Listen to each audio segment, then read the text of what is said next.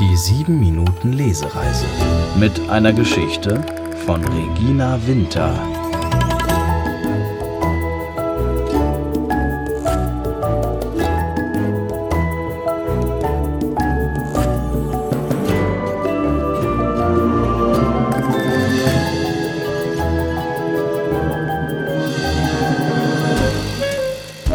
Von Freundschaft und Pfützen. An einem Frühlingsabend am See, umringt von vielen Bäumen, steht ein kleines Häuschen. Darin wohnt Ferdinand der Elefant mit seiner Elefantenmutter. Wie üblich tanzt er im Wohnzimmer und dreht sich im Kreis. So schnell, dass er plötzlich völlig die Kontrolle über seinen Körper verliert. Da stolpert er über den Tisch, versucht mit seinem Rüssel an der Gardine Halt zu finden, trottet einige Schritte rückwärts und reißt dabei die Gardine mit sich runter. Dann macht er rückwärts einen Purzelbaum und kullert wie eine Kugel mit voller Wucht gegen die Kommode, auf der eine Vase aus Porzellan steht. Da stürzt seine Mutter herein. Sie muss das Gepolter gehört haben und sieht ihn nun erschrocken an. Alles liegt in Trümmern. Und Ferdinand, kopfüber mit dem Po in der Höhe und die zerbrochene Vase vor seinem Gesicht. Alles steht Kopf. Er wuchtet sich auf und sitzt nun mit weit aufgerissenen Augen da und sieht sich um. Dabei fängt er an zu weinen, denn solche Missgeschicke passieren ihm immer wieder. Ferdinand wird von der Mutter getröstet. Nun lass den Rüssel nicht hängen, mein Lieber. Steh auf, lächle wieder und hilf mir beim Aufräumen. Und um die Vase mach dir keine Sorgen. Auch wenn ihm das Lächeln schwer fällt, hilft er beim Aufräumen. Als alles wieder an seinem rechten Platz steht, geht Ferdinand beschwingt und fröhlich trompetend hinaus. Auf der Wiese sieht er seine Freunde im Kreis stehen. Da wird er neugierig. Was macht ihr da? fragt er. Psst, wir müssen uns ganz doll konzentrieren, rufen sie. Sie bauen mit Hilfe ihrer Rüssel einen hohen Turm aus Baumrinden. Ferdinand hält davon lieber ein bisschen Abstand, denn er weiß um seine Tollpatschigkeit. Der Turm hat nun die Höhe von einem doppelten Elefantenkind erreicht. Alle staunen. Jetzt bloß keine falsche Bewegung. Wir müssen unsere Eltern holen und ihnen das zeigen. Ferdinand reißt die Augen auf. Tolle Idee, ruft er. Mama soll das auch sehen. Er dreht sich rasch um, um loszurennen sein Rüssel aber baumelt noch wie in Zeitlupe hinterher und stößt den ganzen Turm mit einem Male um. Er erstarrt zu Stein. Dann sieht er kurz in die enttäuschten Augen der Kinder, senkt seinen Kopf zu Boden und geht fort. Warum muss ich bloß so sein, wie ich bin? denkt sich Ferdinand. Schluchzend trottet er durch den Wald. Jetzt sollte er sich aber beeilen, bald wird es dunkel.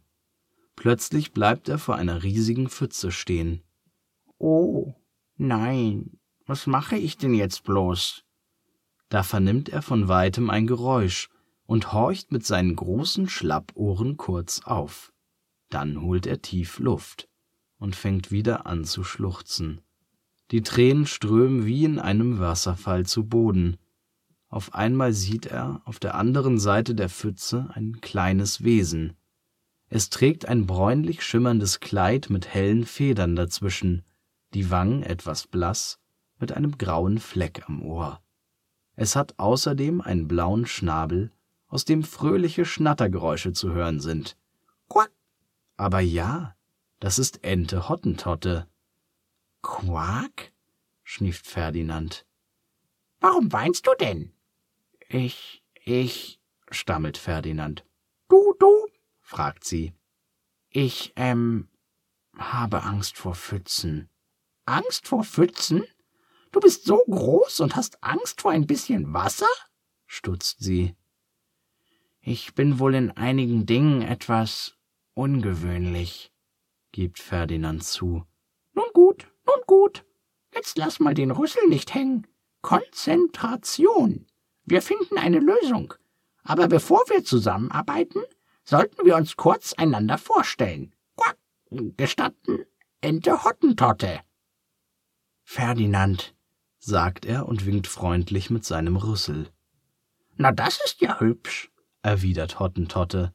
Aber sag mal, fragt sie, warum kehrst du nicht einfach um und gehst den Weg zurück, den du gegangen bist? Weil es schon dunkel wird und mein Zuhause doch gleich da vorne um die Ecke ist. Wenn ich jetzt den weiten Weg zurücklaufe, schaffe ich es vor Anbruch der Dunkelheit nicht mehr nach Hause und werde mich gewiss verirren und quack, quack, quack, unterbricht ihn Hottentotte. Ferdinand beobachtet, wie Hottentotte auf der anderen Seite der Pfütze rauf und runter watschelt. Dann bleibt sie stehen und quackt Ah, dann uh und schließlich Nee. Quack, quack, quack. Ich hab's. Du trinkst doch gerne Wasser, oder? Und ich trinke gerne Wasser. Wir trinken die Pfütze einfach leer. Keine schlechte Idee, stimmt Ferdinand ein. Auf drei schlürfen beide los. Sie mit ihrem blauen Schnabel und er mit seinem Rüssel. Aber die Pfütze wird einfach nicht trocken. Nach einer Weile plumpsen sie erschöpft auf ihre Hintern und schnaufen. Puh, ich kann nicht mehr. Das schaffen wir nie. So sitzen wir ja bis übermorgen noch hier, schimpft Ferdinand. Papperlapapp, schnattert Hottentotte. Du gibst aber schnell auf. Da, ruft sie. Eine Liane. Was sollen wir denn jetzt mit einer Liane? stutzt Ferdinand. Überleg doch mal, fordert Hottentotte. Ferdinand grübelt. Ah. Ach so, klar. Versteh ich nicht. Ist doch ganz einfach. Ich binde das eine Ende der Liane an diesen Baum, fliege über die Pfütze, spanne die Liane und binde das andere Ende an den Baum hinter dir. Hä? fragt Ferdinand. Dann balancierst du darauf einfach rüber. Da trompetet Ferdinand panisch.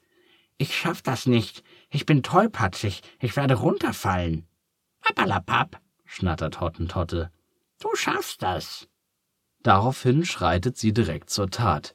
Sie schnappt mit dem Schnabel die Liane, fliegt damit über die Pfütze und bindet sie um den Baum hinter Ferdinand. Tada! ruft sie stolz. Noch immer ist Ferdinand die ganze Aktion nicht geheuer, doch dann schaut er in die erwartungsvollen Knopfaugen von Hottentotte und auf ihre mühevolle Arbeit. Da kann er gar nicht anders und überwindet sich schließlich über die Liane zu balancieren. Ganz langsam, Schritt für Schritt. Und ehe er sich versieht, steht er auf der anderen Seite der Pfütze.